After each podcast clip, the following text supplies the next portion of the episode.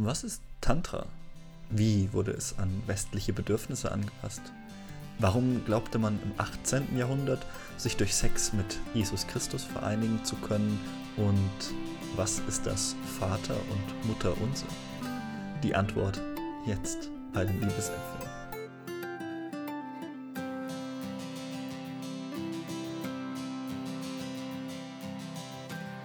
Herzlich willkommen bei den Liebesäpfeln.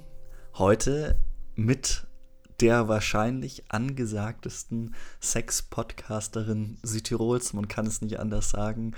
Herzlich willkommen, unsere vielen neuen ZuhörerInnen aus Südtirol. Ich freue mich sehr. Und natürlich auch all unsere langjährigen Fans, die uns so treu begleiten seit einem halben Jahr. Hallo Lea.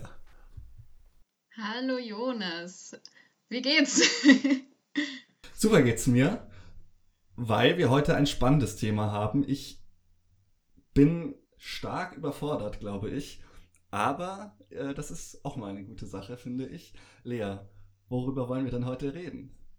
Heute wollen wir über das wunderbare Thema Tantra reden und bin so, schon sehr gespannt drauf, weil ich mit Tantra sehr viel Persönliches verbinde, unter anderem habe ich auch meine Bachelorarbeit zum Thema Tantra geschrieben mhm. und äh, möchte aber, bevor ich da meine Expertise reingebe, mal die fragen, was du unter Tantra verstehst oder was du glaubst, was Tantra ist. Tja, was ist Tantra? Meine Erstbegegnung mit Tantra hängt mit meinem Paten zusammen. Der ist nämlich Tantra-Masseur. Deswegen habe ich so eine grobe Idee davon, was da passiert.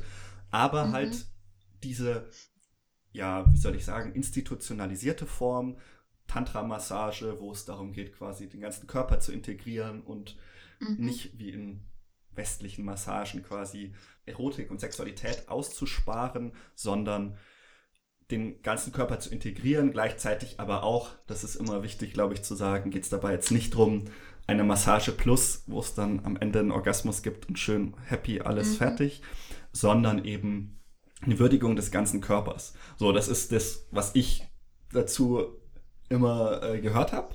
Und so ein bisschen grob Ahnung habe ich, glaube ich, schon, worum es geht. Also, dass es eine hinduistische ja, Philosophie oder Bewegung ist, quasi, die ähm, sich mhm. durch ein neueres Körperverständnis vielleicht ausdrückt.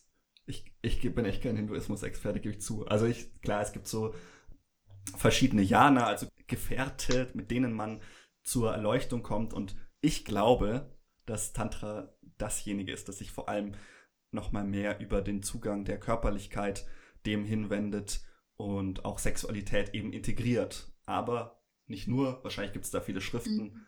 Das wäre mein gefährliches Halbwissen zu dem Thema. gefährliches Halbwissen. Ich finde es eigentlich eh, also sehr gute Punkte drinnen, äh, was von mir aus gesehen voll stimmen. Also unter anderem, wie du sagst, dass es hauptsächlich mal Textsammlungen sind und also ist immer so schwierig, wo fängt man bei Tantra jetzt an, weil einerseits ist ganz wichtig zu unterscheiden mal das traditionelle Tantra, also das ursprüngliche Tantra, welches man munkelt unter die Forscher und Forscherinnen, dass es ungefähr im 4. Jahrhundert nach Christus im indischen Hindu nein, in hinduistischen Indien, so stimmt's, ähm, entstanden ist und ähm, eben aus ganz unterschiedlichen ähm, Bewegungen geprägt worden ist, äh, unter anderem äh, von, also von Tibet und mhm. auch vom Buddhismus und deswegen kann man jetzt nicht wirklich sagen, okay, Tantra ist jetzt buddhistisch, Tantra ist jetzt hinduistisch. Da gibt es keine einheitliche Zuordnung und einheitliche Definition. Man kann es nur ungefähr ähm, so grob, ja, ein mhm. bisschen skizzieren, so jetzt mal. Und ich finde es ganz spannend, was du gesagt hast von der Tantra-Massage. Äh, wer ist in deiner Familie da? Äh, Dein Pate, genau. Äh, das Spannende ist, die Tantra-Massage kommt gar nicht aus dem traditionellen mhm. Tantra. Tantra-Massage ist eine westliche Erfindung, äh, Einflüsse von Körperarbeit, mhm. von Erkenntnisse von Carl Gustav Jung von, und von eben von der taoistischen, buddhistischen Philosophie. Okay. Und es stimmt auf jeden Fall, dass die Ganzheit, also den Körper ganzheitlich zu integrieren, so auch Grundlage von Tantra mhm. ist, also vom traditionellen Tantra.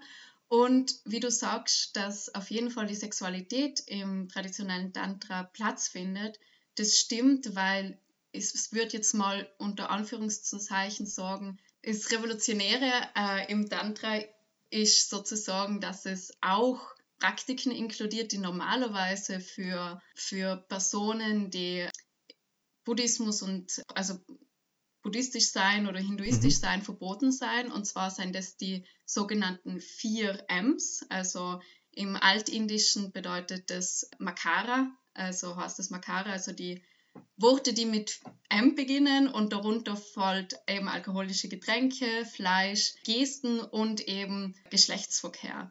Und Tantra verwendet äh, genau auch diese äh, Aspekte des Lebens ja für als Tool für die Erleuchtung sozusagen. Und gleich wie bei anderen Strömungen, also im Buddhismus und Hinduismus, ist es so, dass das Ziel vom Tantra die Erleuchtung ist. Mhm. Und, und als Tool zur Erleuchtung wird eben auch unter anderem Sexualität verwendet. Und jetzt möchte ich noch zum Wort Tantra kommen. Oh, ich merke gerade, das ist so komplex, das Thema. ja, es ist meistens so, weil man sowas Großes und ja. auch, auch Widersprüchliches in vielerlei Hinsicht wie du sagst, ne? Manche, die meisten kennen es vermutlich unter Massage oder äh, verbinden es am Ende noch irgendwie mit ähm, Sex-Working. Also das ist es ja nicht. Und ich glaube, das ist schwierig, aber auch vielleicht wichtig, dass du da mal ein bisschen mit mm. Vorurteilen aufräumst. Das traditionelle Tantra ist das nicht. Ja. Das westliche Neo-Tantra eigentlich schon. Aber zu dem komme ich dann noch später ich möchte zuerst mal das traditionelle Tantra ein bisschen umreißen, also damit man da einfach wichtig ist, einen Unterschied zu machen.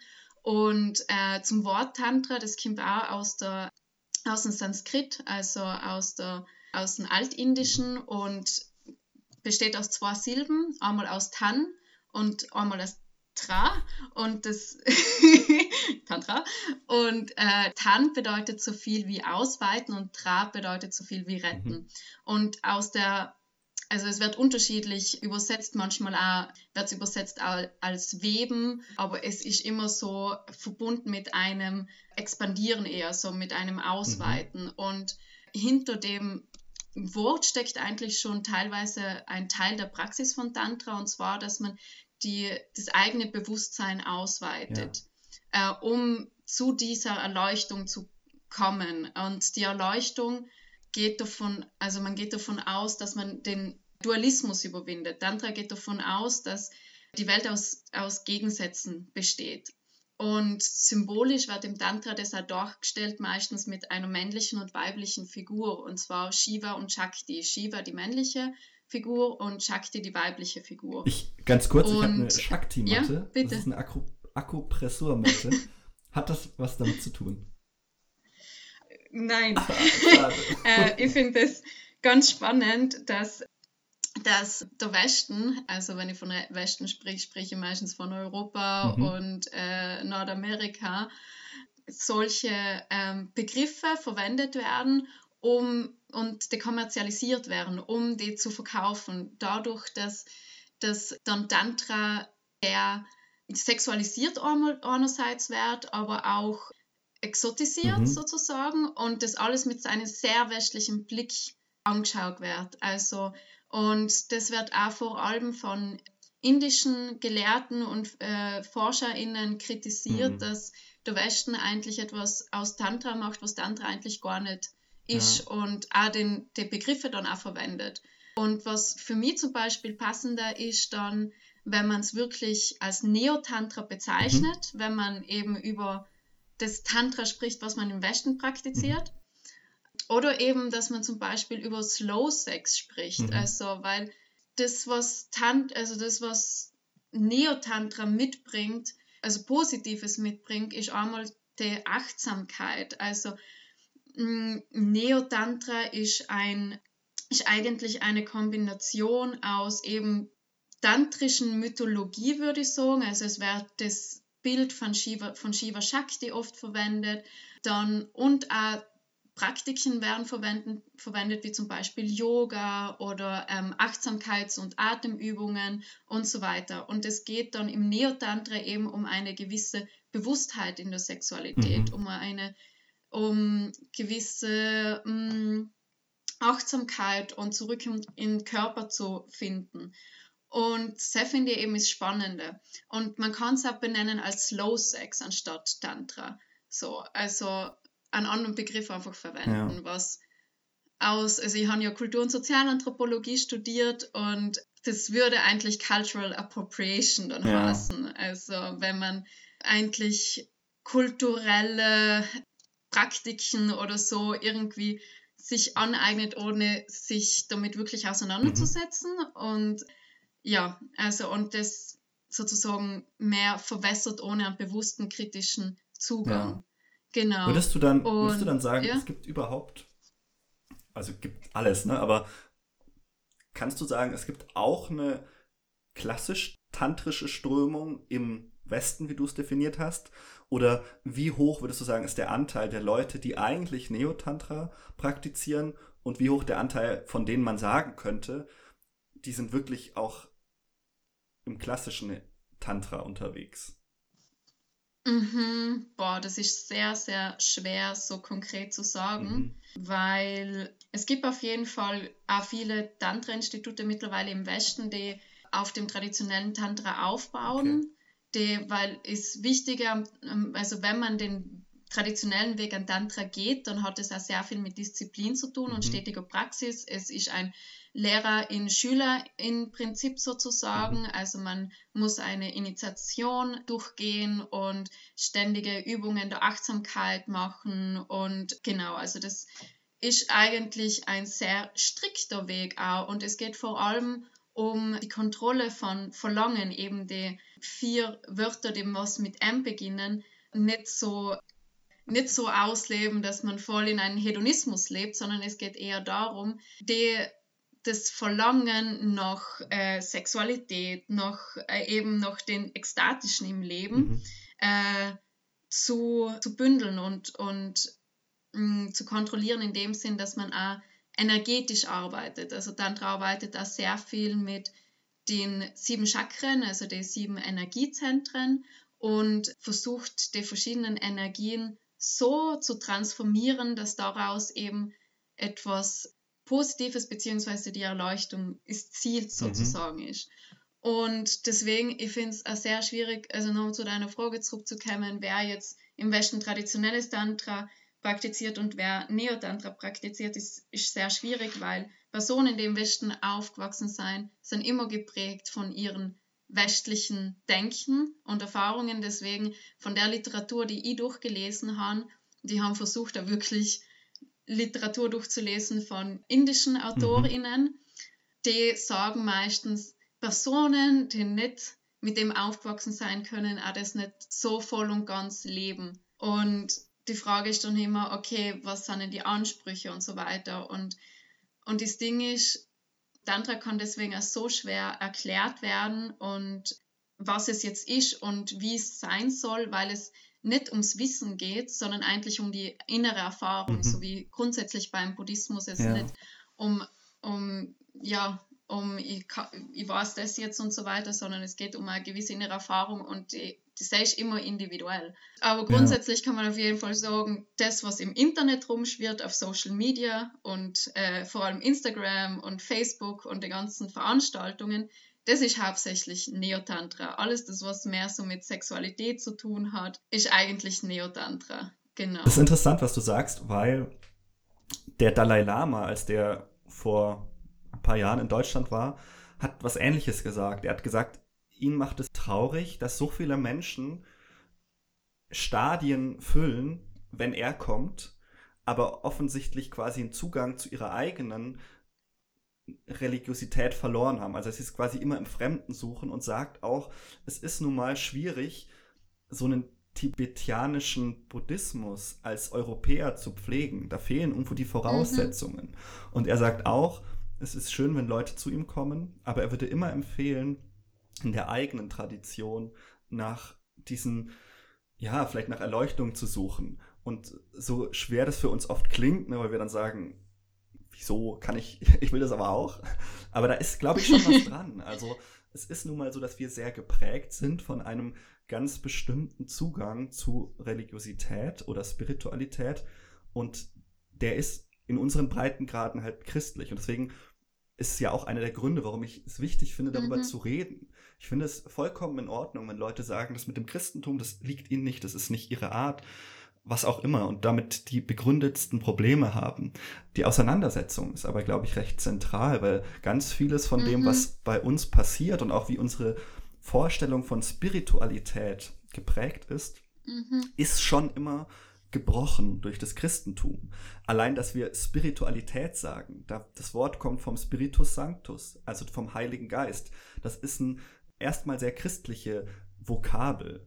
Und das ist, das ist interessant. Also das müssen wir quasi immer, glaube ich, im Hinterkopf behalten, wenn wir versuchen, mit anderen Religionen oder Spiritualitäten in Kontakt zu treten, dass wir eben keine unbeschriebenen Blätter sind, sondern immer schon geprägt irgendwo durch unsere Kultur und unsere Vergangenheit. Mhm. Dem stimmen wir da auf jeden Fall zu und es ist ja wichtig, dass man sich dessen bewusst ist und das auch immer wieder kritisch hinterfragt und es ist auch das Spannende, warum, äh, also ich möchte darauf eingehen, wie eigentlich Tantra, beziehungsweise in dem Fall Neo-Tantra, dann im Westen populär geworden ist. Und zwar ist das in den 1960er, 1970er Jahren gewesen, okay. als eben indische Gurus äh, angefangen haben, ihre Lehren im Westen so zu verbreiten und das aber auch zu rationalisieren. Und eine ziemlich große Bewegung war damals die Osho-Bewegung. Es gibt eine, ich hoffe, es ist noch auf Netflix. Es gibt eine ganz spannende Miniserie, Dokumentation, mhm. also mehrere äh, Folgen über die Bewegung. Und der hat, also die Osho-Bewegung hat vor allem Neotantra im Westen etabliert. Äh, so wie, und ist auch immer noch heute sozusagen vom Neotantra Grundlage Osho, eben der indische Guru, hat sehr viel Kommentare zum Tantra mhm. äh, geschrieben und es rationalisiert, also eigentlich aufs ans westliche Verständnis angepasst. So. Und mhm. das ist extrem spannend, weil, weil es ist, wie du sagst, wir sind keine unbeschriebenen Blätter und es ist dann eben an uns schon beschriebenen Blätter angepasst worden, damit wir das besser verstehen können. Und was mich voll interessieren würde, auch von deiner Perspektive als Theologe, siehst du da irgendwie von christlicher Perspektive eigentlich, was Sexualität angeht, ja positive Aspekte, die was äh, wir als, als beschriebene Blätter, also mit unseren, ein, wie wir mit Christentum aufgewachsen sind oder irgendwie das, was immer da ist, auch wenn man sich mhm. jetzt nicht als gläubig oder religiös bezeichnet, aber trotzdem Einfluss da ist, kannst du da irgendwie sagen, dass es in der Geschichte von Christentum auch was gibt? Ich würde sagen, ganz zentral ist das was das Christentum letztlich mit unserer Vorstellung von Sexualität macht. Besonders wichtig ist da, glaube ich, Augustinus. Und äh, wer jetzt verzweifelt nach dem Vorspul-Button sucht, weil er denkt, oh nee, jetzt erzählt er irgendwas von so einem ägyptischen Mönch aus dem 5. Jahrhundert, da würde ich sagen, man muss da vorsichtig sein, weil Augustinus ist mit Aristoteles vermutlich schlicht und ergreifend die wichtigste Denkfigur, die es gibt im Westen. Und egal ob man den Namen schon mal gehört hat oder assoziiert hat, wann immer wir über Sexualität reden, schwingt dem sein Denken kodifiziert mit. Davon bin ich relativ überzeugt. Also auch wenn du zum Beispiel in eine Klasse gehst und Sexualaufklärung machst, spielt augustinisches Gedankengut mit rein. Deswegen ist es wichtig, sich dessen bewusst zu werden, was dieser Mann erzählt hat zum Thema Sexualität. Man muss dazu sagen, der hat selber eine schwierige Biografie, hat irgendwie mit einer Konkubine ein Kind gehabt und das war dann immer ein großes Problem, weil er dann doch irgendwie keusch leben wollte, als er Christ wurde. Erst relativ spät in seinem Leben, aber das ist nicht so wichtig. Und er hat erstmal zu Beginn die Ehe aufgewertet. Das war gar nicht so üblich zu der Zeit. Hm. Man muss sich klar machen, dass, wenn man zum Beispiel in die Bibel schaut, da kommt ganz oft vor, dass Leute ja, reinbleibt. Ne? Also äh, Paulus sagt zum Beispiel, am besten ist es, wenn ihr nicht mehr heiratet, aber damit es kein Chaos gibt, heiratet, also besser als die Heiden, da geht es drunter und drüber. Das ist ihm lieber. Aber man muss sich klar machen, die Menschen haben in der Bibel damit gerechnet, dass Jesus noch in ihrer Generation zurückkommt. Und dann ist Weltende, dann ist Gericht, dann ist vorbei. Deswegen war es für die klar, dass man keine Kinder mehr bekommt. Deswegen war es klar, dass man nicht mehr sich fortpflanzt. Und das ist so ein bisschen die Folie, vor dem dann auch unsere gesamte Sexualmoral entwickelt wird. Wir haben die im Großen und mhm. Ganzen aus dem Judentum übernommen. Da sind wir nicht viel weiter gegangen. Jesus hat dazu kaum etwas gesagt.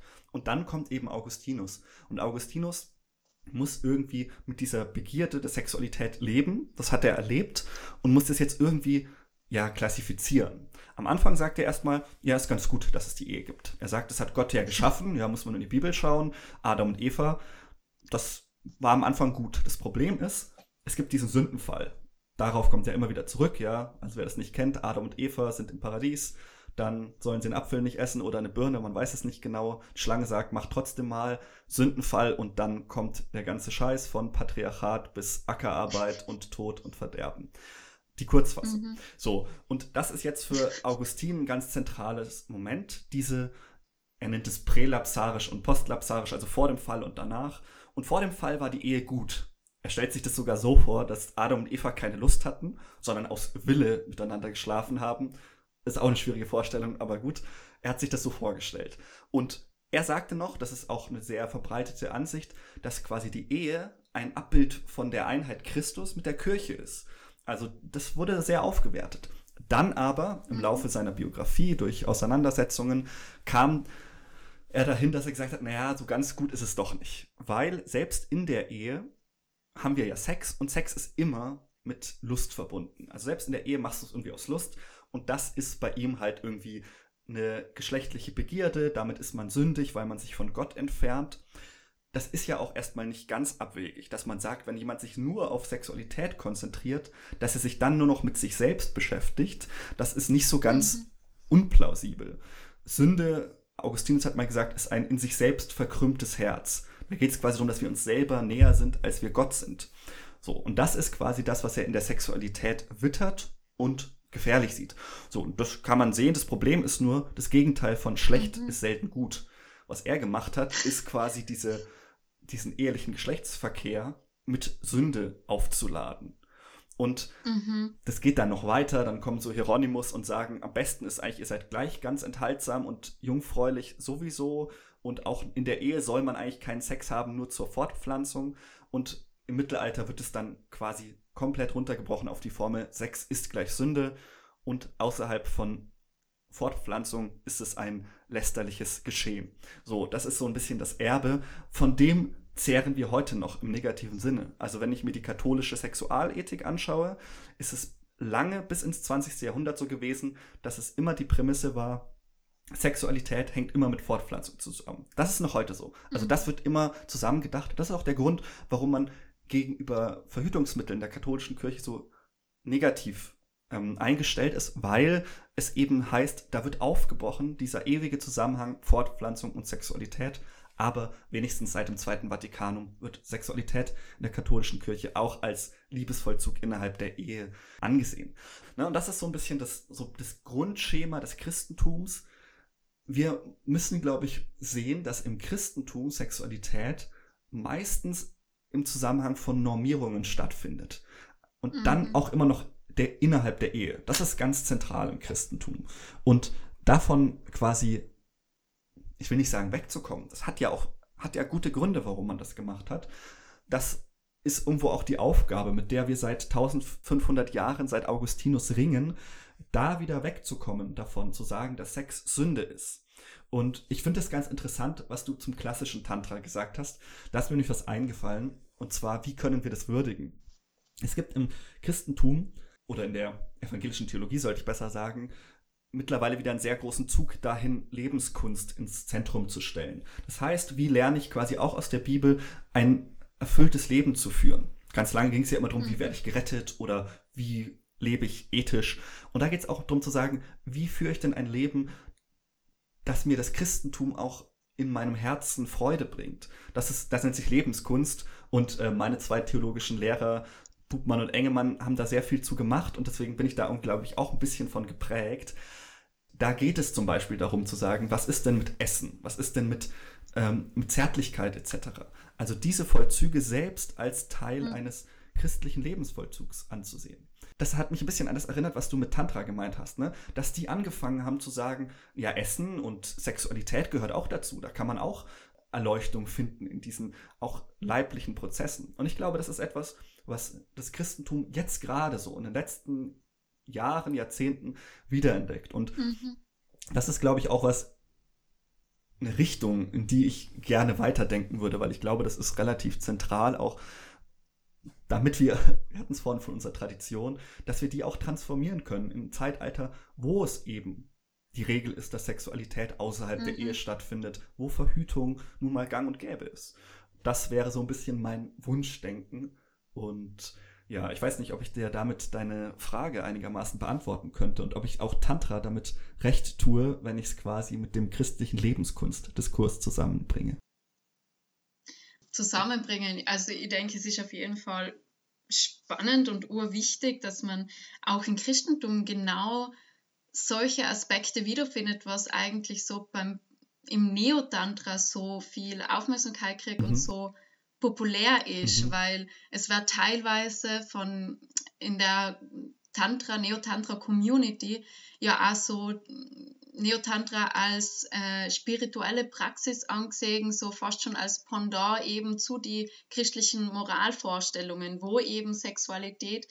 Immer noch das Bild hat, dass es eben unter Normierungen steht, unter, dass es was Verwerfliches mhm. ist. Und eben, das ist ja das, das was damals in den 1960er, 1970er, was ja auch Zeit der sexuellen Revolution ja. äh, war, eben so viel Zuspruch gefunden hat, so, weil es eben die Aspekte von Spiritualität und Sexualität verbindet. Und das war auch mein persönlicher Grund, warum ich, wie, warum ich überhaupt Tantra so spannend gefunden habe. Mhm. Also, wenn ich jetzt von Tantra spricht, dann in dem Moment spreche ich von Neotantra, mhm. also nicht mehr vom traditionellen mhm. Tantra, nur so. Und zwar war damals für mich, ähm, also meine Mama ist äh, schwer krank geworden und also vor, boah, das war jetzt vor vier Jahren, vier, glaube ich, dreieinhalb, vier, dreieinhalb, vier Jahre oder sowas. Und, und es war extrem schwer, mit dem umzugehen. Und mhm. äh, ich habe dann einen gewissen Zugang zur Spiritualität gefunden. Bin zwar christlich-katholisch aufgewachsen, aber habe nie wirklich, also vor allem dann in meiner Jugendzeit, nicht wirklich einen Zugang dazu gefunden gehabt. Äh, und dann bin ich eben zu der Spiritualität gekommen und Spiritualität bedeutet für mich eben, dass es etwas Größeres gibt und ich benenne es halt nicht als Gott, sondern keine Ahnung, als Universum oder irgendwas anderes, aber so ein bisschen, wo ich das Urvertrauen reinlegen kann, mhm. dass das, das, was in meinem Leben passiert, einen Grund hat und dass das Leben nicht gegen mich ist, sondern mit mir ist sozusagen. Und dadurch, dass ich mich schon damals mit Sexualität auseinandergesetzt habe, wollte irgendwie die Spiritualität und Sexualität verbinden. Mhm. Und dann bin ich irgendwie zu Tantra gekommen und da, ich kann mich erinnern, das war ungefähr vor eben vor drei Jahren oder jetzt vier Jahren eben, um die Zeit, so im Januar, Februar, habe ich mal gegoogelt, okay, was gibt es denn mhm. da Tantra? Weil ich mir gedacht habe, ich will da jetzt sofort mhm. voll tief eintauchen. Und dann habe ich so gegoogelt und dann habe ich gesehen, wow, es gibt ja Tantra-Festivals, ja. krass. Und dann habe ich eins gefunden in Schweden, das was mich ziemlich angesprochen hat. Ähm, das ist so ein Veranstaltungsort, der heißt Engsbecker und die haben auch verschiedene ähm, Festivals und eben und unter anderem das Tantra-Festival. Da habe ich gedacht, okay, scheiß drauf, ich kaufe mir da jetzt ein Ticket mhm. und fahre da im Sommer hin. Dann habe ich mir das Ticket gekauft und habe mir gedacht, oha, was ist, wenn mir das voll überfordert? Ich meine, ich kenne mich mhm. ja damit gar nicht aus, keine Ahnung. Und dann habe ich mal in Wien geschaut, okay, gibt es da ähnliche mhm. Veranstaltungen? Mhm. Und was ich dann gefunden habe, ist unter anderem so eben so Chakra-Workshops, also mit den Energiezentren arbeiten. Und unter anderem bin ich dann auch zur Schwelle gekommen, zu dem sexpositiven mhm, ja. Veranstaltungsort in Wien. Und das finde ich auch wiederum spannend, dass auch Tantra mittlerweile ein eine Sparte ist in der sexpositiven Bewegung, neben BDSM, ja. neben, also eben spiritueller Sex oder auch Slow Sex, äh, ist mittlerweile auch Part von der sexpositiven Community. Genau, und so bin ich halt dazu gekommen. Und was mir mittlerweile aufgefallen ist, auch seit jetzt mehreren Jahren so in, in dem äh, Neotantra unterwegs zu sein, ist, weil du Normierungen mhm. angesprochen hast. Auch im Neotantra seien sehr starke Normierungen da ja. und es kommt je sehr stark darauf an, wo man die Workshops macht, zu welchen Festivals man geht, ähm, wie Tantra vermittelt wird, weil eben im traditionellen Tantra das Bild von Shiva Shakti gibt, sozusagen, also das männliche-weibliche Prinzip, was im traditionellen Tantra nicht heißt, dass du bist, keine Ahnung, du hast einen männlichen Körper, mhm. identifizierst dich als Mann, deswegen bist du Shiva und, und du und als Frau, wenn du einen weiblichen Körper hast, bist du Shakti gar nicht. Es geht im äh, es muss auch nicht männlich-weiblich sein, es geht mehr um das Yin-Yang-Prinzip. Du kannst das nennen, wie du ja. willst, die Gegensätze.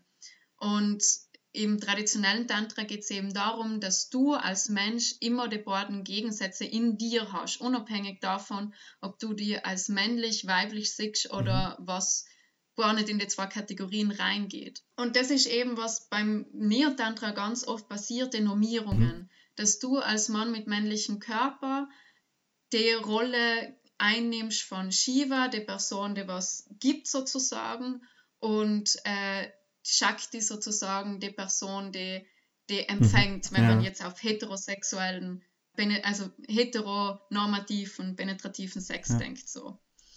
Und das ist oft das, das was eben, wo ich Cringe-Momente habe, wenn Tantra so vermittelt wird, weil es einfach nicht darum geht und da muss man sehr kritisch hinterfragen, weil es wiederum Neotantra leider dazu beitragen kann, dass die heteronormative Art und Weise, wie Sex praktiziert wird, weitergeführt und sogar verfestigt wird mhm. in einer spirituellen Praxis. Ja. Und das Coole finde ich, mittlerweile versucht man Tantra queer zu mhm. machen, mhm. Queering Tantra, also weg von den Entweder-Oder-Denken, entweder du bist Shakti oder Shiva, beziehungsweise das männlich-weiblich Denken, sondern sowohl als auch und dass es darum geht, sich zu, also es geht immer um Polaritäten, aber es geht nicht mehr darum, äh, in einer Polarität drinnen zu ja. sein, sozusagen, weil es um das Spiel von Energien geht, sondern es geht darum, okay, wie fühle ich mich heute und we, was fühlt sich für mich stimmig an mhm. und wie kann ich das mit der anderen Person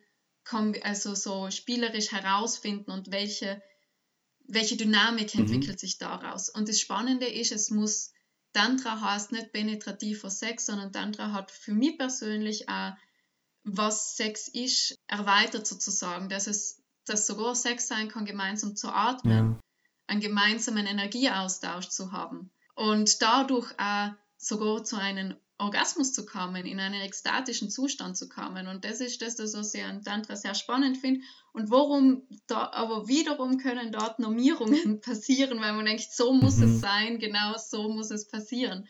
Und das ist eben immer mit Vorsicht zu genießen, auf jeden Fall. Und immer kritisch hinterfragen, dass man da nicht auch wieder eben äh, in gewisse Normierungen reinfällt. Deswegen ist für mich Tantra immer so, habe ich mich selber auch schwer getan, mh, mm, zu reinzufühlen, okay, was, ähm, was fühlt sich stimmig für mich an, was nicht, weil es für mich immer so, okay, ich, es passt irgendwie nicht in dem binären Denken drin zu sein und, und männlich und weiblich, aber es hat für mich einen zweiten Moment gebraucht, zu verstehen, dass das nicht mhm. verstehende Kategorien sind, sondern dass es um ein dynamisches Spiel geht sozusagen und das Spielerische damit reinzunehmen. Ja, das wäre auch meine genau. Frage tatsächlich, weil es ist ja in der Meditation, ich kriege das nur am Rande mit, schon ein relativ großer Diskurs, ob, also religionswissenschaftlicher Meditationsdiskurs, ich glaube, jetzt in deiner Meditationsgruppe ist das nicht das Problem unbedingt,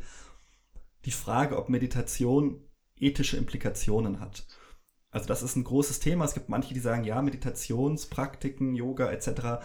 ist quasi fast nur Ethik. Und es gibt Leute, die sagen, nee, hat gar nichts mit Ethik zu tun. Geh mir weg damit. Mhm. Also Ethik, wie wollen wir leben? Was ist das Gute? Diese Fragen, die spielen in der Meditationspraxis eine Rolle und die spielen eigentlich auch in jeder Art von Religion irgendwo mit rein. Und das wäre jetzt auch meine Frage, wie ist das denn im Tantra? Also hat das quasi derartige ethische Implikationen? Mhm, also äh, ich spreche jetzt mal vom Neotantra und möchte nochmal zurückgehen auf die Osho-Bewegung in den 1960er, 70er Jahren. Und die haben da auf jeden Fall, also man kann es nicht als Religion bezeichnen, mhm. eher mehr als Community und die haben auf jeden Fall ethische Implikationen ja. gehabt, positive und negative. Zum Beispiel Osho war sozusagen der Leader von der ganzen Community, mhm. auch wenn er immer so äh, formuliert hat, ich bin nicht euro Guru, du bist dein eigener Guru so, aber der trotzdem sehr viel geprägt hat und der zwar für eine sexuelle Freiheit und Offenheit war und eben auch vor allem Frauen Sexualität zugesprochen hat. Also im Tantra ist vor allem die, also die Frau sozusagen durch ihre ähm, Körperlichkeit, also ich spreche jetzt von Personen, die eine Vulva und Vagina haben, muss jetzt nicht unbedingt Frau sein, aber Personen, die was Vulva und Vagina haben, eben die Eigenschaft haben zu empfangen. Und das ist eben sozusagen in der, für das Ziel der Erleuchtung etwas sehr Vorteilhaftes, weil um die Erleuchtung zu kriegen, musst du die Erleuchtung empfangen. Deswegen haben Personen mit Vulva und Vagina eben einen Vorteil, weil sie das schon so in mhm. sich haben. So. Und deswegen ähm, Personen mit Vulva und Vagina, in dem Fall damals Frauen genannt in der Osho-Bewegung, seien eben sehr hoch angesehen worden sozusagen. Also Eben, aber da merkt man sehr stark eben, dass, okay, Männer, Frauen und, und eben Osho weiß man auch, dass der gegen ähm, Homosexualität sich ausgesprochen mhm. hat. Und da ist wiederum so, ja, für mich geht es dann ethisch wieder nicht zusammen sozusagen. Und, und wie ich davor bei den Normierungen auch schon gesagt habe, dass es sehr leicht ist im Neotantra aufgrund dessen, mit welcher Symbolik Neotantra ähm, ja aufbaut, mhm. also vom traditionellen Tantra hergeholt hat, ist es sehr leicht, da in das reinzufallen. Und was ja sehr kritisiere oft in so ähm, in der Community, in der spirituellen neotantrischen Community, dass Privilegien nicht hinterfragt ja. werden. Und es sind hauptsächlich Menschen in der Community, die einer weißen Mittel- bzw. Oberschicht mhm. angehörig sein, die eine gewisse Zeit haben, auch, sich damit auseinanderzusetzen. Und es geht auch um eine gewisse Ästhetik sozusagen, also Kleidung und, mhm. und Körperlichkeit, also Body Positivity ist auch oft schwierig im Neotantra zu finden, aber das kommt immer mehr sozusagen. Und äh, es gibt ein ziemlich ein cooles Buch, das heißt ähm, Urban Tantra Sacred Sex for the 21st Century von der Barbara Carella. Das ist 2017 erschienen mhm. und das finde ich so cool, weil es einfach die tantrische Praktiken, also neotantrische Praktiken verwendet und die spezifisch so ähm, anpasst auf Personen, mhm. äh, die was ein queer sein, ja. auch von, von der Körperlichkeit her. Und das finde ich eben toll, dass, äh, dass da mehr und mehr die Inklusivität auch im Neotantra passiert, weil eigentlich ich finde, Neotantra kann so viel geben. Ich muss sagen, das Tantra-Festival, wo ich war, das hat äh, sich sehr positiv auf mein Leben mhm. sich ausgewirkt und da verändert. Ich habe für mich gelernt, Grenzen zu ziehen mhm. und zu kommunizieren in gewissen Workshops. Ich habe gelernt, meine Vulva schön zu finden. Also ich bin zu einem Workshop gegangen, wo wir in, äh, wo Personen mit Vul nur Personen mit Vulva und Vagina dabei waren und man hat sich in einer Vierergruppe zusammengesetzt mhm. und ähm, die Handy-Frontkamera sozusagen genommen, mhm. weil wir nicht genug Spiegel gehabt haben. und und, ähm, und eine Person hat dann sozusagen die Beine gespreizt, ihre eigene Vulva angeschaut und die anderen Frauen haben sozusagen in Space gehalten, sie äh, ihr zugehört aktiv okay. und die Person, die was gerade ihre eigene Vulva angeschaut hat, hat, hat dann ausgesprochen, was ihre Vulva sagen würde, beziehungsweise was sie sieht oder mhm. was gerade hochkommt. So. Ähm, und das war extrem emotional und das verbinde ich auch unter anderem mit Neotantra sozusagen. Auch das, was von, das ist so spannend, auch weil im traditionellen Tantra ist eine von den Praktiken die Puja. Puja ist auch ähm, äh, eben aus dem Sanskrit und bedeutet Verehrung. Und dabei geht es auch um die Verehrung von Geschlechtsorganen sozusagen. Und das war für mich sozusagen eine Ehrung von meiner Vulva. Mhm. Und es hat mir so gut getan, auch dass andere Personen anwesend waren und den Space gehalten haben. Und ich habe auch Erfahrungen gemacht mit Energieorgasmen, wie man durch Atem sozusagen die sexuelle Energie, die was man spürt, nicht nur so kurz in ein Feuerwerk erfahren kann, sondern so wellenartig. Und das ist schon etwas Spannendes, Magisches, das was Neotantra für mich mitbringt, aber immer mit einer gewissen Vorsicht, wie gesagt, zu genießen und kritisch zu hinterfragen.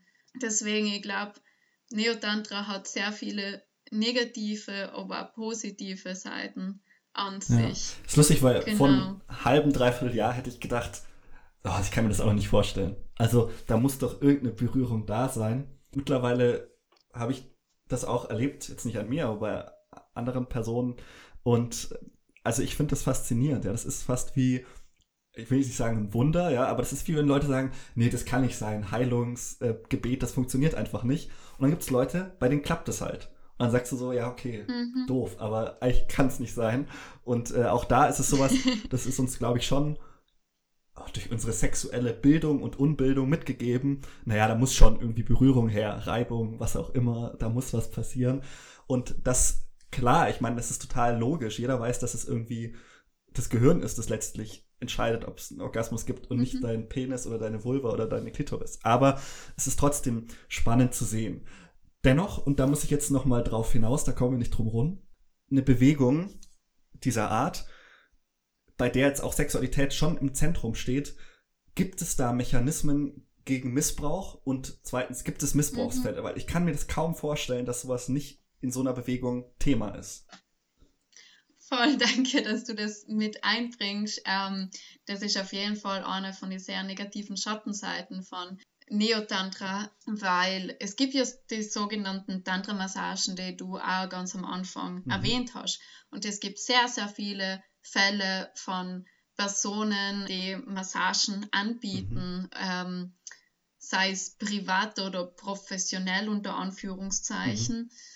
die genau das ausnutzen ja. und die von sich aus sagen, du brauchst nur also eine Tantra-Massage und die kann die heilen mhm. und, und so weiter und so fort. Und da passieren ganz viele Grenzüberschreitungen. Ich habe Geschichten gehört, wo eine Person, eine weibliche Person zu ähm, einer Tantra-Massage gegangen ist ähm, und auf einmal in ihrer Vagina ein Penis drinnen war. Und immer, what the fuck? Mhm. Also Grenzen und nicht kommuniziert, beziehungsweise das, das ist Missbrauch. Ja, Ganz klar, das ist sexueller Missbrauch. Da gibt es dann nichts drum zu diskutieren und das passiert leider sehr, sehr oft. Nicht nur also bei Tantra-Massagen, sondern auch bei weitaus äh, also auch bei Workshops, wo nichts mit Geschlechtsorgane mhm. zu tun haben, sondern wo es sehr darum geht, wo vor allem männliche Personen meinen, sie können retten und erleuchten mhm. und, und sie brauchen nur die männliche Sexualenergie sozusagen. Genau, also sehr, sehr. Das, ich glaube, das ist krass, auch. Ja. Ist schrecklich, dass es passiert, aber es ist irgendwo ja auch zu erwarten. Ja, also, wenn wir uns anschauen, soziologisch, wie kommt es zu Missbrauch, dann geht man mittlerweile meistens davon aus, dass es zwei Faktoren sind. Und das ist einerseits die Geschlossenheit von innen und außen, also eine Abgrenzung von dazugehören, nicht dazugehören. Das zweite ist quasi ein hierarchisches System. Und das hast du in solchen Bewegungen natürlich immer. Das muss man jetzt niemandem konkret zuschreiben, zu sagen, das ist bei euch besonders schlimm. Das haben wir in der katholischen Kirche natürlich wir haben das in der evangelischen Kirche, wir haben das in Pfingstbewegungen, wir haben das in, äh, bei den Evangelikalen, wir haben das aber auch in Sportvereinen ganz viel, vor allem auch in Familien. Also dieses Kriterium finde ich ganz einleuchtend, ne? zu sagen, innen, außen und oben, unten. Das sind meistens Strukturen, die strukturell dafür sorgen, dass es Missbrauch gibt. Und das ist auch, weil du vorhin danach gefragt hast, Sexualität und Christentum, es wäre schlicht und ergreifend un ehrlich, wenn wir dieses Thema aussparen würden. Also es ist ein Thema von Institutionen und die größten mit sind halt die Kirchen. Und da gibt es Probleme und das größte Problem ist, finde ich, auf einer systemischen Ebene diese lange Tradition davon, dass man es innerhalb der Kirche verhandelt. Das kommt leider aus der Bibel. Äh, Paulus sagt es im ersten Korintherbrief, im sechsten Kapitel, lasst euch nicht von weltlichen Gerichten richten. Und das ist eine ganz, ganz schreckliche Einstellung und das ist schlicht, müssen wir heute sagen, das ist gefährlich. Weil da wird quasi auch bis heute oft werden dann die betreffenden Täter versetzt und dann werden die gerügt und dann heißt es aber sofort an die Opfer gerichtet, ja, aber ihr müsst auch verzeihen. Das ist schon wichtig, dass ihr auch verzeiht. Und damit macht man das Opfer mhm. erneut zum Opfer.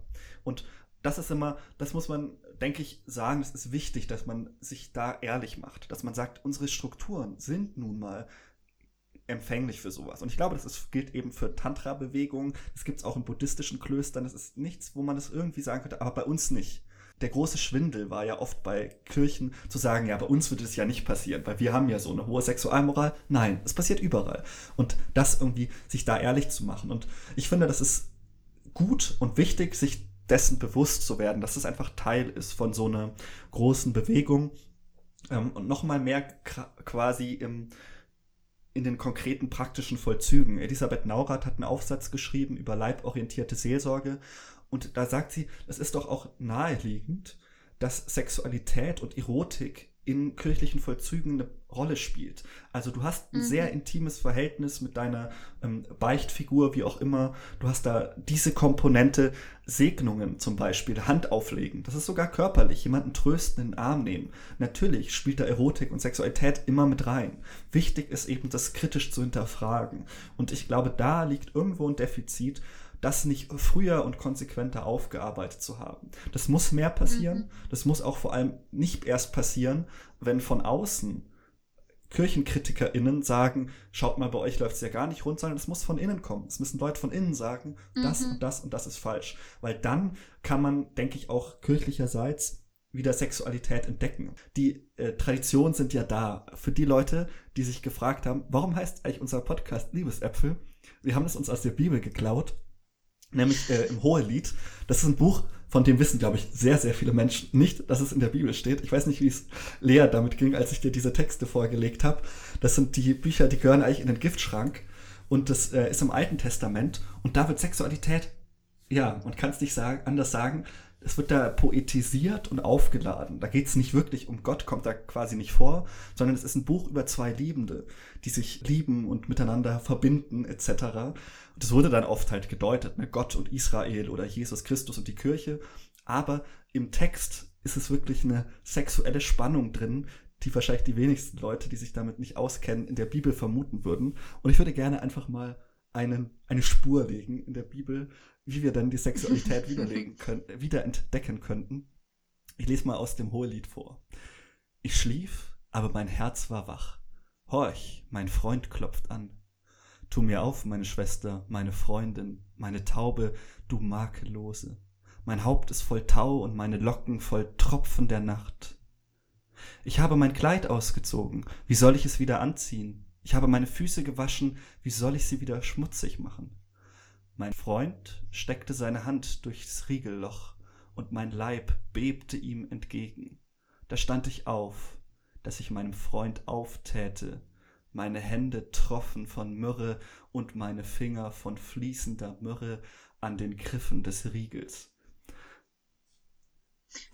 Wow, ja. das hast ja jetzt sehr erotisch vorgelesen. Okay, ich gebe zu. Man kann das wahrscheinlich auch in einer sehr nüchternen, abgehackten Predigtstil Vorlesung aus einem einschläfernden Sonntagsgottesdienst vorlesen. Aber es ist doch auf jeden Fall klar, dass diese, diese implizite Poesie, die da drin steckt, also diese Doppeldeutigkeit ne, vom Riegelloch, in das die Hand hineingleitet, von dem Griff am Riegel. Natürlich kann man sagen, das ist halt auch eine Tür, wird aufgemacht aber dann verkennt man halt irgendwo auch Poesie, wenn man äh, nur das liest, was da steht. Und mm. ich würde sagen, und das habe ich mir jetzt nicht ausgedacht, das ist schon seit langem Thema, dass diese Texte in der Bibel drin stehen. Äh, das, die wurden auch ganz oft wurde gefragt, ob man die überhaupt da drin lassen kann. Also ganz viele Leute hatten mm. damit auch Bauchschmerzen, weil sie genau gesagt haben, ey Leute, da geht es um Sex. Was hat das in unserer Bibel zu suchen? Das Schöne an der Bibel ist, dass du wirklich alles drin findest. Und das könnte man wiederentdecken, würde ich auf jeden Fall sagen. So.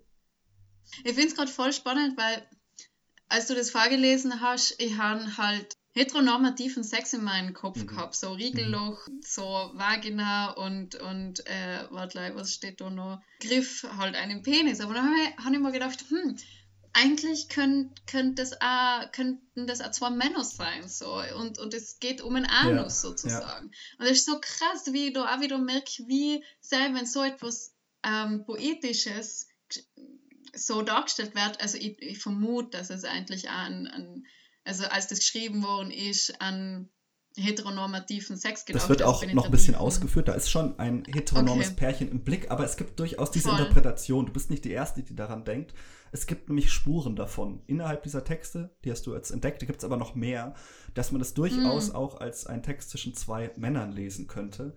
Und das ist auch nicht äh, ganz selten. Also zum Beispiel David und Jonathan. David ist König David, den kennt die meisten, und Jonathan ist der Sohn von Saul. Das ist der König, der vor ihm dran ist. Und die haben, die werden als das ideale Freundschaftspaar ähm, beschrieben. Und es gibt Texte, da geht es wirklich darum, dass die sich küssten und lieb haben und so. Und da gab es schon ein paar Leute, die aufgehorcht haben und haben gesagt, Moment, was machen die da genau? Und das wurde natürlich immer unter den Teppich gekehrt. Ne? Das ist ein äh, sehr freundschaftlicher Kuss und das darf man jetzt nicht überbewerten. Aber naja, es ist ein Text, mit dem wir umgehen dürfen. Und mm. es ist zumindest einfach mal angelegt da drin, dass man darin auch eine gewisse homoerotische Spannung lesen kann. Ich glaube, das ist überhaupt nicht auszuschließen. Und die Kriterien von Liebe, das haben wir im Liebespodcast auch geklärt, sind ja fließender als on, off, Liebe, keine Liebe.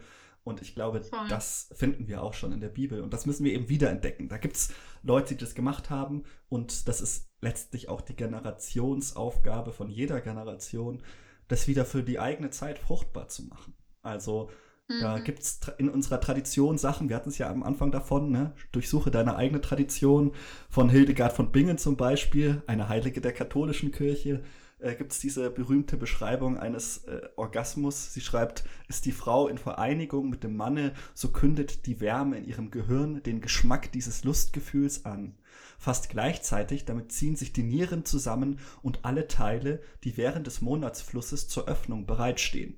Schließlich so fest, als wenn ein starker Mann irgendeinen Gegenstand in seiner Hand fest verschließt. Man nennt es gemeinhin den ersten Beschreibungen eines weiblichen Orgasmus in der westlichen Geschichte. Der stammt natürlich dann noch von einer Universalgelehrten, einer Mystikerin und Heiligen. Das ist sowas, wo man sagen muss, ja, das schien offensichtlich früher mal mehr in diese Richtung gegeben zu haben, als es uns jetzt so im, äh, im Blick steht. Ne? Man muss ja auch sagen, es ist gerade in der evangelischen Kirche ist sexuelle Freiheit schon relativ groß geschrieben. Es gibt da immer noch ein paar Sachen, die nicht so gut sind oder nicht so gern gesehen werden. Man höre unsere Polyamorie-Folge, aber im Großen und Ganzen hat man da ja viel dazugelernt. Das finde ich urspannend, dass, dass sie, also dass Hildegard von Bingen in, in Orgasmus so beschreibt uh, und sie als Frau mhm. dann auch noch so, weil auch im Neotantra sind es hauptsächlich männliche Autor, ja. äh, Autoren, die, die auch die Schriften geschrieben haben ja. und ähm, und das auch im Westen ge so gebracht haben. Und mittlerweile seit, ja, mit, also ich persönlich kenne hauptsächlich jetzt weibliche Autorinnen, also von, von Büchern über Neotantra und auch Workshop-Leiterinnen. Mhm. Ich kenne kaum männliche Personen. Deswegen voll spannend, wie das, wie zum Beispiel Neotantra jetzt eben mehr und mehr auch von Frauen so beansprucht mhm. wird. Und dass man halt auch eben im Christentum, also bei Hildegard von Bingen sowas findet, wo sie den Orgasmus beschreibt, ja. finde ich voll faszinierend. Es gibt auch die Legende von Eva von Butler, die hat im 17., 18. Jahrhundert gelebt und die hat angeblich so eine Art kleinen Kreis um sich geschart von äh, sehr frommen Christinnen und die haben in Gütergemeinschaft gelebt und auch in Sexualgemeinschaft. Das soll so weit gegangen sein, dass sie quasi, also die Vereinigung mit ihr ist das äquivalent zum Eintauchen in den See Bethesda, in dem Jesus im Johannesevangelium, also an dem Jesus einen Kranken heilt und quasi die Vereinigung mit ihr ist die Vereinigung mit Christus. Man muss auch dazu sagen, das klingt wahnsinnig verlockend und schön. Es ist aber wiederum auch aus der Darstellung von ihren Gegnern vor Gericht entstanden. Man weiß also nicht, ob das stimmt oder ob man da wieder auf der alten augustinischen Schule unterwegs ist und sagt, hier wird mit Sexualität und Scham gearbeitet. Das ist mhm. bei Augustin relativ zentral, die Beschämung des Sexualaktes. Und das quasi gegen jemanden zu verwenden. Es ist aber irgendwie eine spannende und schöne Geschichte, äh, diese Eva von Butler. Da habe ich aber Frau gar nicht das richtig verstanden. Also, sie ist, man, man soll also, man soll mit ihr Sex haben, sozusagen, um die Vereinigung so, also eigentlich die symbolische Vereinigung dann mit Jesus? Ja, also das ist so. Also das, das, das gab es öfter, dass Frauen gerade in so mystischen Kleingruppen, ähm, das sind oft so Gruppen, die quasi an ein Anbrechen des tausendjährigen Reiches glauben und äh, schon relativ extreme Positionen haben, die auch oft von der Kirche verfolgt wurden, muss man sagen. Und die lebte quasi in so einer kleinen Sekte, würden wir vielleicht heute sagen, ähm, abwertend. Mhm. Und da war es eben so, dass der, das Eindringen in sie, also beim Sexualakt, eine. Also es geht um, um Männer genau, sozusagen, ja, Dass mhm. die Männer quasi über sie, sie war quasi das Portal zu Christus. Ähm, da steckt so eine mhm. mystische Erhöhungstheologie dahinter, dass man sich quasi mhm. versenkt und dann eins wird mit Gott. Und da war quasi der Sex auch ein Mittel in letzter Instanz. Ne? Und das, das ja. ist ja von Tantra gar nicht so unendlich weit weg, würde ich sagen. Ne? Genau, genau. Das ist komplett, deswegen habe ich da jetzt nochmal nachgefragt, genau, weil im traditionellen Tantra gibt es genau so ein, Sexu ein, so, so ein sexuelles Ritual, das was eigentlich total ähnlich abläuft, wo sozusagen die Frau als, als eigentlich im Fokus von der Meditation geht und so Shakti symbolisiert, weil Shakti ist im Tantra eigentlich das Bewusstsein und man im Tantra geht man davon aus, dass eben alles aus Bewusstsein entstanden ist und es die Energie von Shiva sozusagen dann noch zusätzlich braucht um zu dem Non-Dualismus zu kommen, um zurück zu der Einheit zu kommen, weil Shakti ist gleichzeitig auch die Zersplitterung, also da haben wir in Shakti auch wieder eine, ein, ein Gegensatz mhm. sozusagen, also einmal ist Shakti für steht für Leben, aber auch für Tod und Zerstörung sozusagen, also Chaos. Und das finde ich so spannend, weil dort ist auch oft entweder der Sexualakt so in geheimen Gruppen entweder inszeniert mhm. worden, also performativ dargestellt worden oder wirklich durchgeführt worden. So. Also das hat dann nicht viel mit Liebe zu tun gehabt oder so. Es ist schon oft gewesen, was sie gelesen haben, dass das Personen gemacht haben, die äh, schon füreinander, also ich weiß gar nicht, ob sie jetzt verheiratet waren mhm. oder nicht, aber die waren füreinander da, also die waren füreinander bestimmt sein, beziehungsweise, genau, das war auch ganz ganz wichtig im Tantra, im traditionellen Tantra ist es so, und was auch etwas revolutionär ist, dass es kastenunabhängig ah, ist. Ah, okay. Also genau, also Tantra können von allen Personen unabhängig von der Kaste ähm, praktiziert werden. Das war eben als Revolutionäre ja. so wenn man es revolutionär sehen möchte. Also ganz kurz für alle, die jetzt sich irgendwie einen ja. Holzkarton vorstellen, Kasten ist ein System der sozialen Gliederung in klassischen Indien gewesen, bis heute, aber äh, mittlerweile ja. gibt es auch Premierminister aus der untersten Kaste. Das war sehr lange und ist bis heute doch immer noch quasi ein sehr zentrales Hierarchiesystem innerhalb der indischen Gesellschaft, ja. Nur so. Stimmt, im traditionellen Tantra ist es auch so, dass vor allem Frauen von einer niederen Kaste mehr als, als Frauen die was mehr sexuelle Freiheit eigentlich in sich tragen, gesehen werden. Deswegen auch oft sogar in solchen Ritualen als besonders oder in, mehr in Fokus kämen ja. sein. So finde ich auch ganz spannend. Aber es ist doch lustig, dass wir mal wieder einen Bogen irgendwie hingedeichselt haben, dass wir von einer Ketzerbewegung im mittelalterlichen, ja, das ist schon neuzeitlichen Deutschland hingekommen sind zu Tantra. Vielleicht waren das die großen Pioniere zur falschen Zeit am falschen Ort. Eva von Butler, völlig falsch verstanden. Wäre sie woanders geboren, hätte sie wahrscheinlich viel Erfolg damit gehabt. Auf jeden Fall und voll die Ähnlichkeiten. Mhm. Urspannend. ja, schön, Lea. Ich glaube, wir haben jetzt unseren HörerInnen einiges äh, zum Nachdenken und zum Reflektieren gegeben. Ich freue mich an anderer Stelle immer mal wieder auf das Thema zurückzukommen. Wir haben ja auch die großen Fragen angesprochen. Also gerade was hat Sexualität mit Christentum zu tun, ist ja die Meta-Frage auch für mich, auch vor allem für, für, diesen Podcast. Und wir werden da sicher wieder zurückkommen. Danke, dass du uns so einen tiefen Einblick gegeben hast und äh, so viel Bewusstseinserweiterndes, äh, zumindest meinerseits mir mitgegeben hast. Ich glaube, ich werde jetzt deutlich reflektierter und differenzierter von Tantra und Neotantra sprechen können.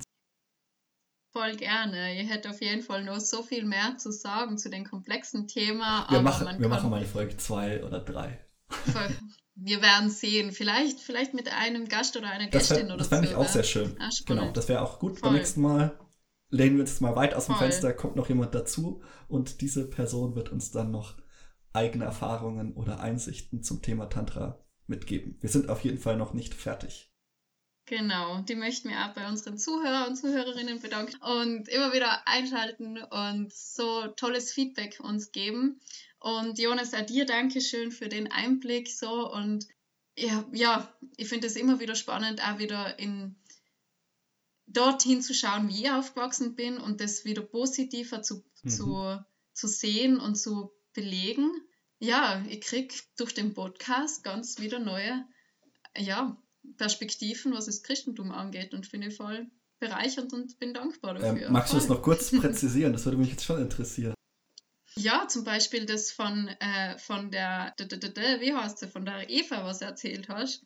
Eva Butler. von Butler, genau. Ich finde es urspannend, dass es da schon solche, ich, nenne es jetzt mal Rituale geben hat so und, und die Mystik dort auch ist. Und ich habe den Zugang eben wie du sagst, das sucht man oft in, in wo, wo außen, also das hast du ja erwähnt. Und ich habe das auch im Tantra gesucht, im Neotantra. Und ich merke, ich habe im Neotantra da einen Zugang gefunden, aber merke, okay, ich finde immer mehr auch einen Zugang im Christentum sozusagen.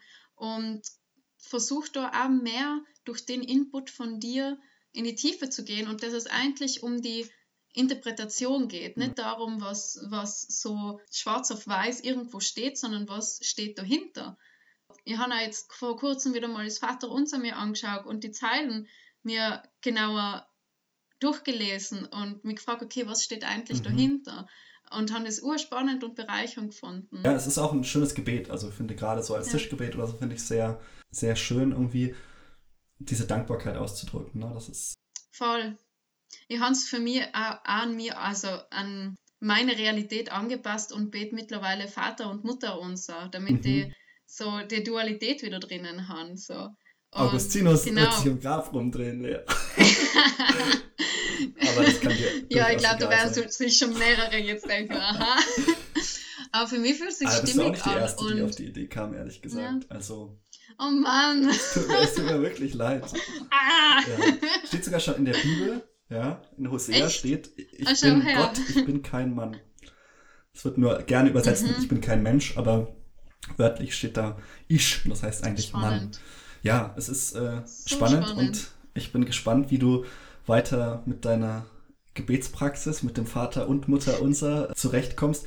Ich finde es schon schön. Also ich muss sagen, ich finde ich finde es trotzdem einen schönen Gedanken, bei diesem Gebet diese Dankbarkeit auszudrücken. Ich habe das Gefühl, dass ganz viele Menschen diese Dankbarkeit spüren und die dann mhm. aber nicht so sehr mit Gott benennen wollen. Das hat Gründe, ja, weil man quasi sagt, Hexenverfolgung und Kreuzzüge und so schwierig. Das ist dann oft quasi das Bodenpersonal, mit dem man irgendwie Probleme hat. Und man merkt aber, wenn man jetzt sich überlegt, irgendwie, was hätte meine Großeltern oder meine Urgroßeltern, die hätten vermutlich für diese Dankbarkeit Gott als Vokabel benutzt.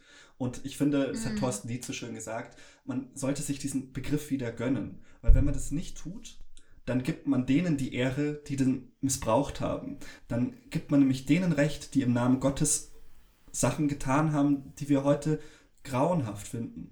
Und zu sagen, denen möchte ich nicht die Ehre geben. Die haben mir diesen Begriff nicht kaputt gemacht, sondern ich kann quasi, mhm. und da sind wir wieder am Anfang bei der Tradition, ich kann sagen, ich bin in der gleichen Dankbarkeitstradition, wie es vielleicht meine Großeltern waren.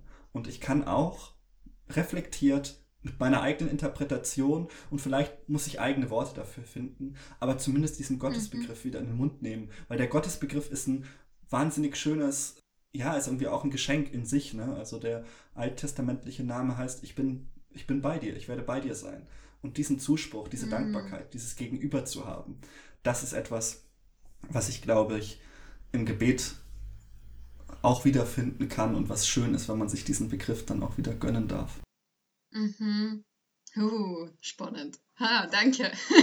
ich glaube, das ist ein guter Abschluss und für die Folge auch.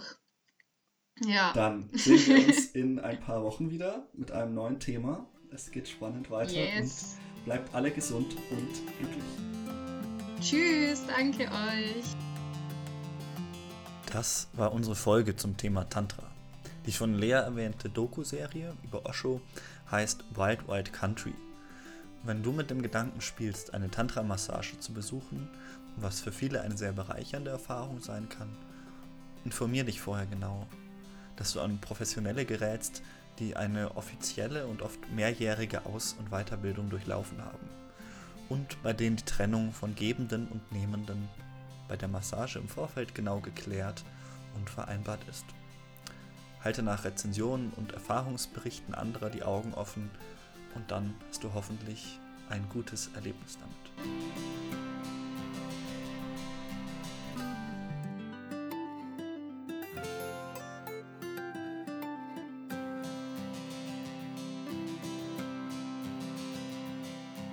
Unser Titelthema findest du bei silvermansound.com.